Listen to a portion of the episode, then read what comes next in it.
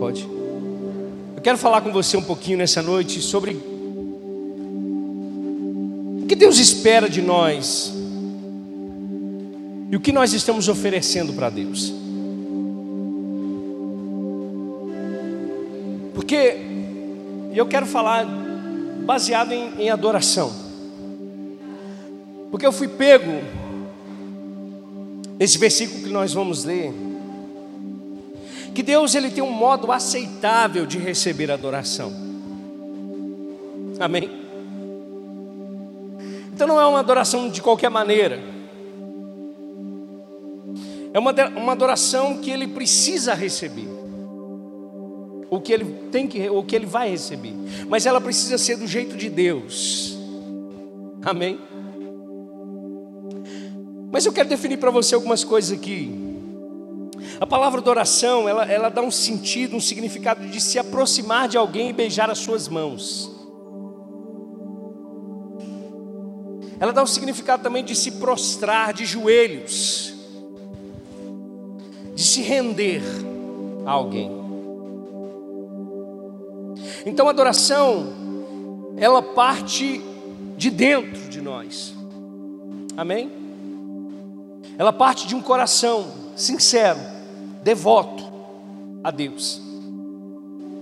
Adoração também é reconhecer quem Deus é. Porque os samaritanos adoravam quem eles não conheciam. Então a adoração ela parte de um princípio de conhecimento. Quanto mais você conhece dele, mais você retorna para ele adoração. Você está comigo? Adoração também é uma forma de se aproximar de Deus. De fato, o escritor dos Hebreus diz que sem fé é possível agradar a Deus. Mas aqueles que se aproximam dele precisam crer que ele existe. Ou seja, então a adoração ela nos leva para esse lugar de um encontro com Deus. Amém. Adoração é um ato de se aproximar dele. É uma forma que Deus estabeleceu de estarmos conectados face a face com Ele. Adoração também é uma forma de se render, de se prostrar de colocar a cara no pó. E eu estava pensando nesses dias quantos, quantas vezes nós temos a oportunidade de fazer isso, irmãos. De se render ao poder de Deus, de se render à majestade de Deus, de se render à soberania de Deus, de se render ao conhecimento de Deus, mas prostrado, rendido, crendo que Ele é poderoso, irmãos. Nós precisamos voltar a ficar de joelhos de novo. As nossas reuniões precisam voltar a ter uma intenção dentro do coração que resulta em algo externo. Uma adoração prostrada. Uma adoração, sabe que se rende sem se preocupar com nada. Com o que os outros vão pensar, com o tempo. Entrar nessa atmosfera, irmãos, e deixar Deus se mover conforme a vontade dEle. Mas adoração também é uma arma contra a incredulidade. Porque quanto mais você adora, mais convicção no teu coração é brotada, é gerada, mais convicção no teu espírito é gerado, porque você está adorando um Deus vivo, não um Deus morto. Você está adorando um Deus que é de eternidade em eternidade.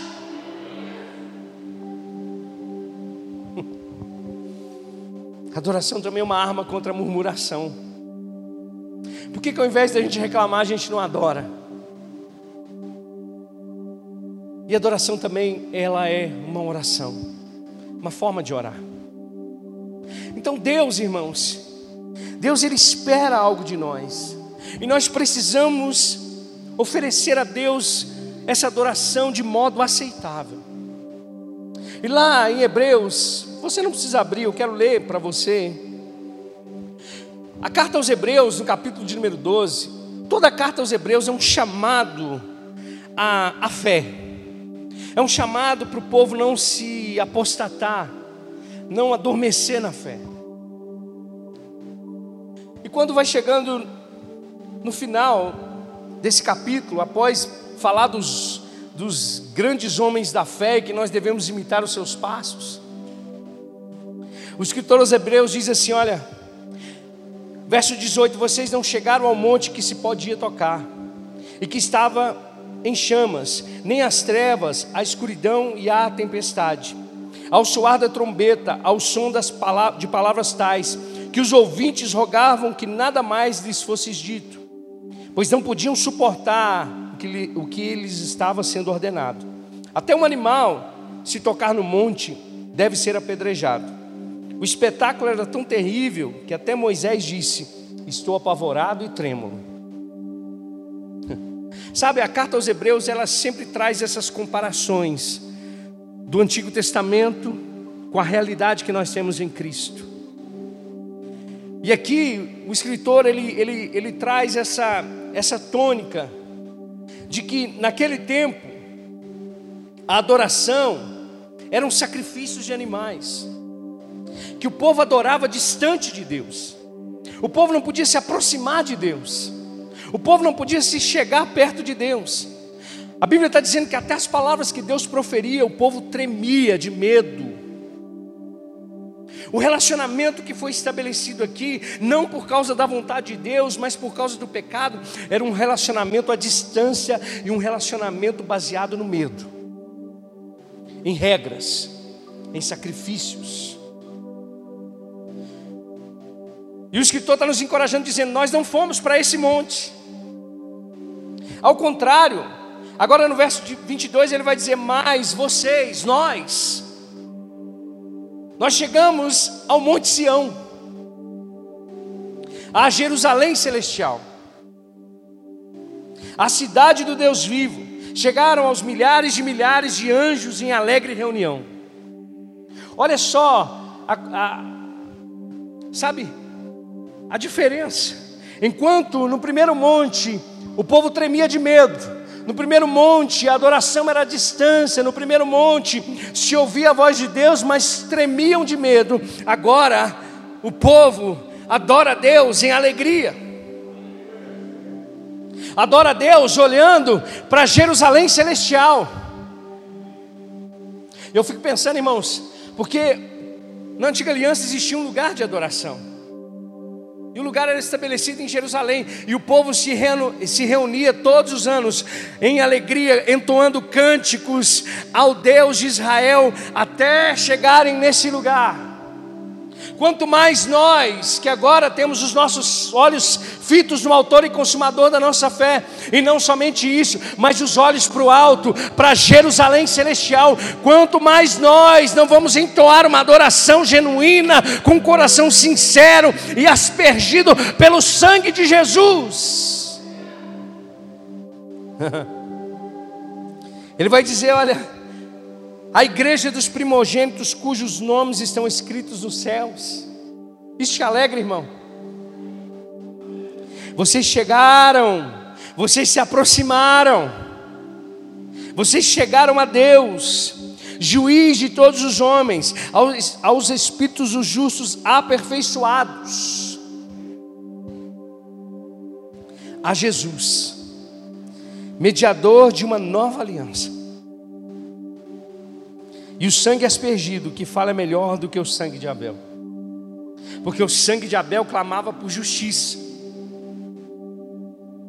Mas o sangue de Jesus é a própria justiça. O sangue do justo pelos injustos.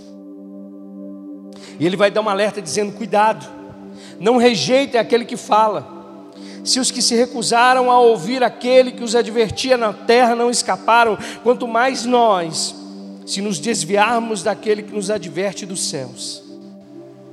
Aquele cuja voz outrora abalou a terra, agora promete: ainda uma vez abalarei não apenas a terra, mas também o céu.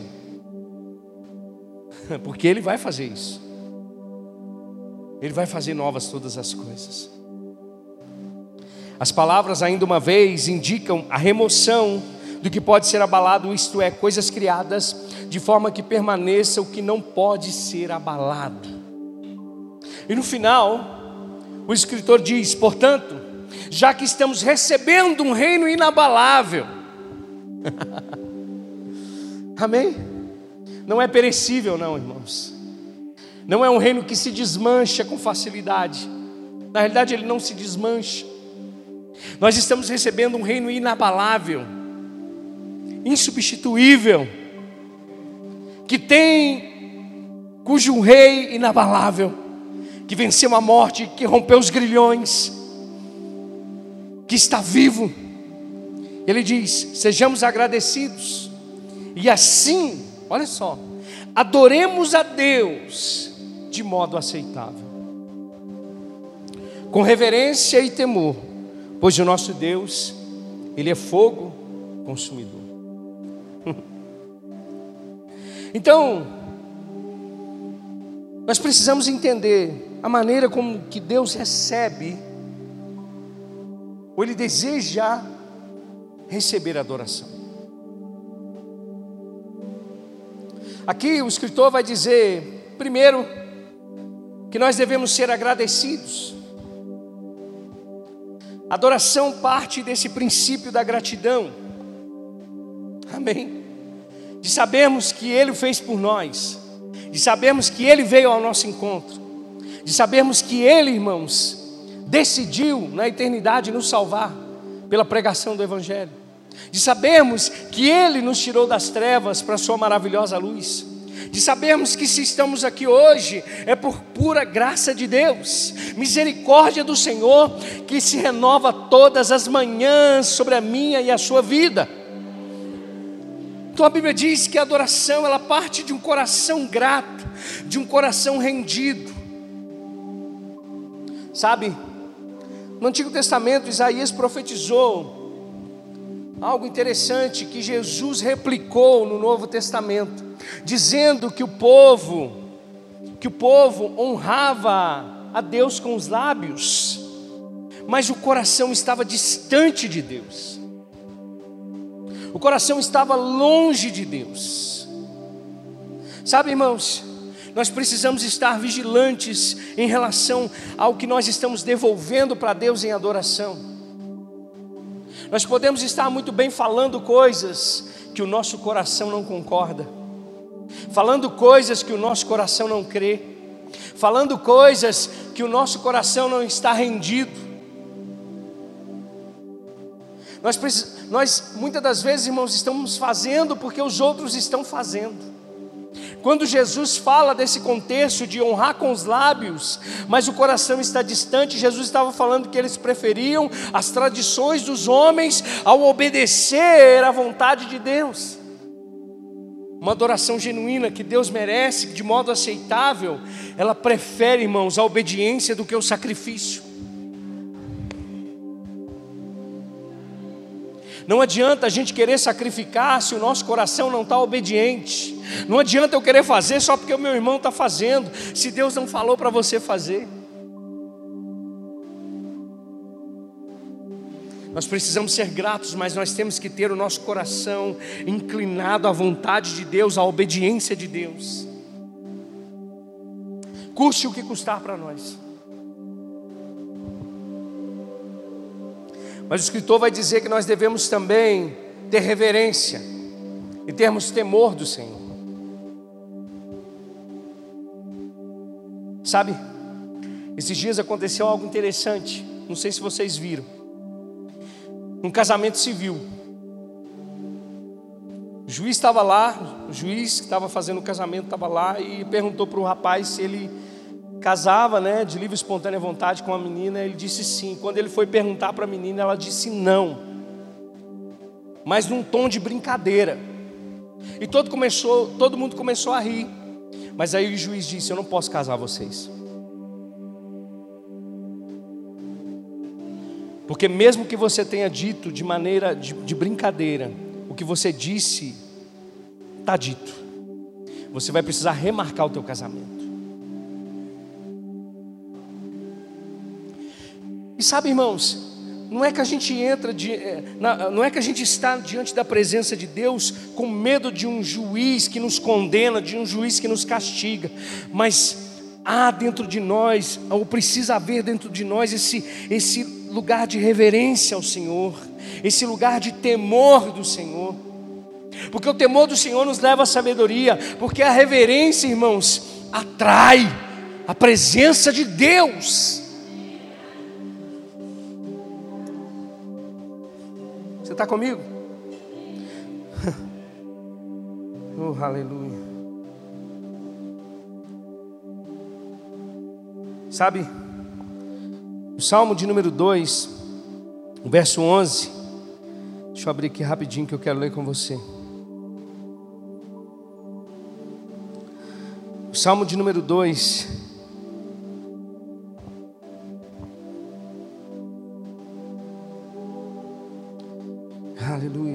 Pode adorar o Senhor, amém?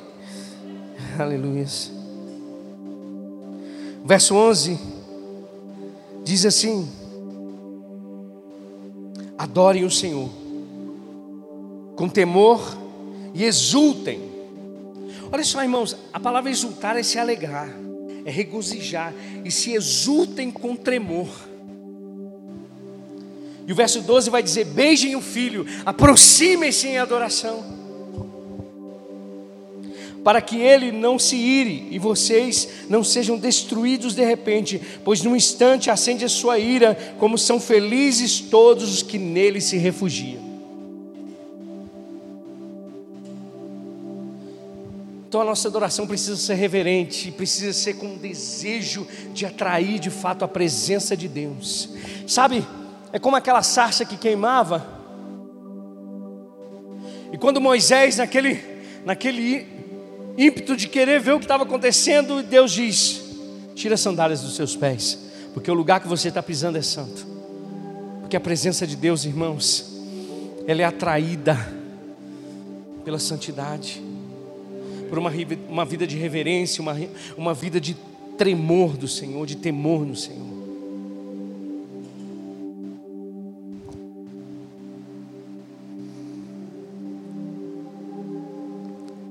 Por último, a nossa adoração, para ser recebida por Deus de modo aceitável, obviamente precisa partir daquilo que Jesus disse em João capítulo 4, em espírito e em verdade.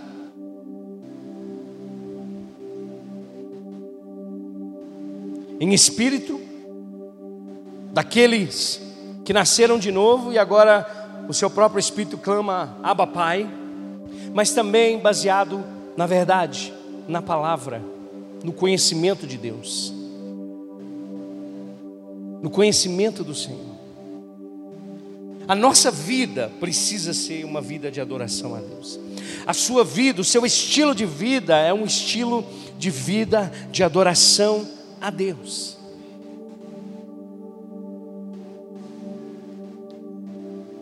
Sabe, irmãos, quando nós olhamos para toda a criação, não tem como não ver Deus, não tem como, é, é, sabe, nós imaginarmos que isso foi criado por acaso, mas muito mais a imagem e semelhança de Deus.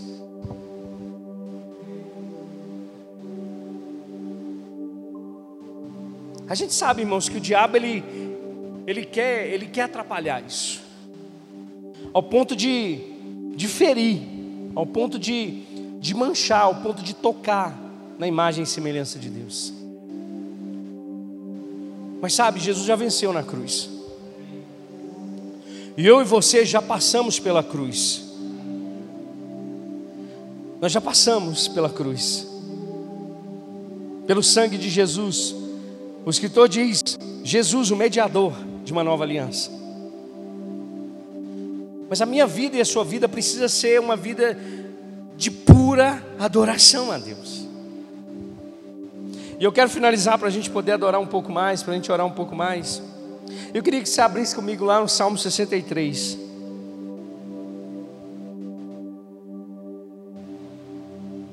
Olha só o que o salmista vai dizer sobre a sua vida e a vida dele com Deus. Ele vai dizer o seguinte: Ó oh Deus, tu és o meu Deus. Salmo 63, verso 1. Ó Deus, tu és o meu Deus, eu te busco intensamente. A gente podia trocar essa palavra hoje por uma que está na moda, intencionalmente. Eu te busco intensamente. A minha alma tem sede de ti. Todo o meu ser anseia por ti numa terra seca, exausta e sem água. E ele diz: Eu quero contemplar-te no santuário e avistar o teu poder e a tua glória. Porque a adoração faz isso, irmãos. Olha o que o salmista diz, gente: o teu amor é melhor do que a vida. Por isso os meus lábios te exaltarão. Eu te bendirei enquanto viver, e em teu nome levantarei as minhas mãos. Você entendeu agora porque eu fico falando? Levante as tuas mãos. Levante as tuas mãos. A minha alma ficará satisfeita, como de um rico banquete. Com lábios jubilosos a minha boca te louvará. Quando me deito, lembro-me de ti, penso em ti durante as vigílias da noite, porque és a minha ajuda. Canto de alegria à sombra das tuas asas. A minha alma apega-te a ti, a tua mão direita me sustenta.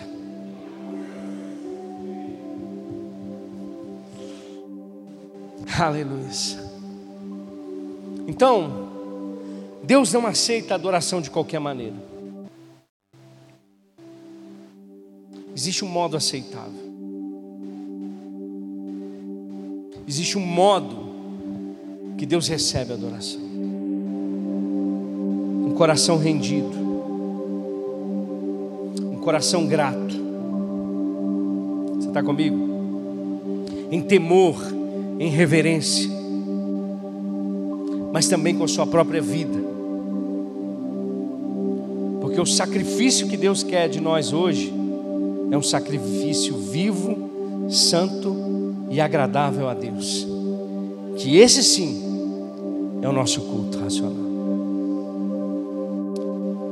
Então quero tirar um tempo com você para você adorar a Deus. Se você quiser meditar nesse salmo, se você quiser orar um pouquinho no seu cantinho, se você quiser se reunir com uma pessoa do seu lado, mas eu queria que você abrisse o teu coração para Jesus hoje. Eu queria que você rendesse graças a Deus hoje. Eu queria que você inclinasse o teu coração, sabe? E olhasse para dentro de você se aquilo que você está fazendo não é só tradição, não são coisas que os homens estão pedindo, mas se você realmente está obedecendo a Deus.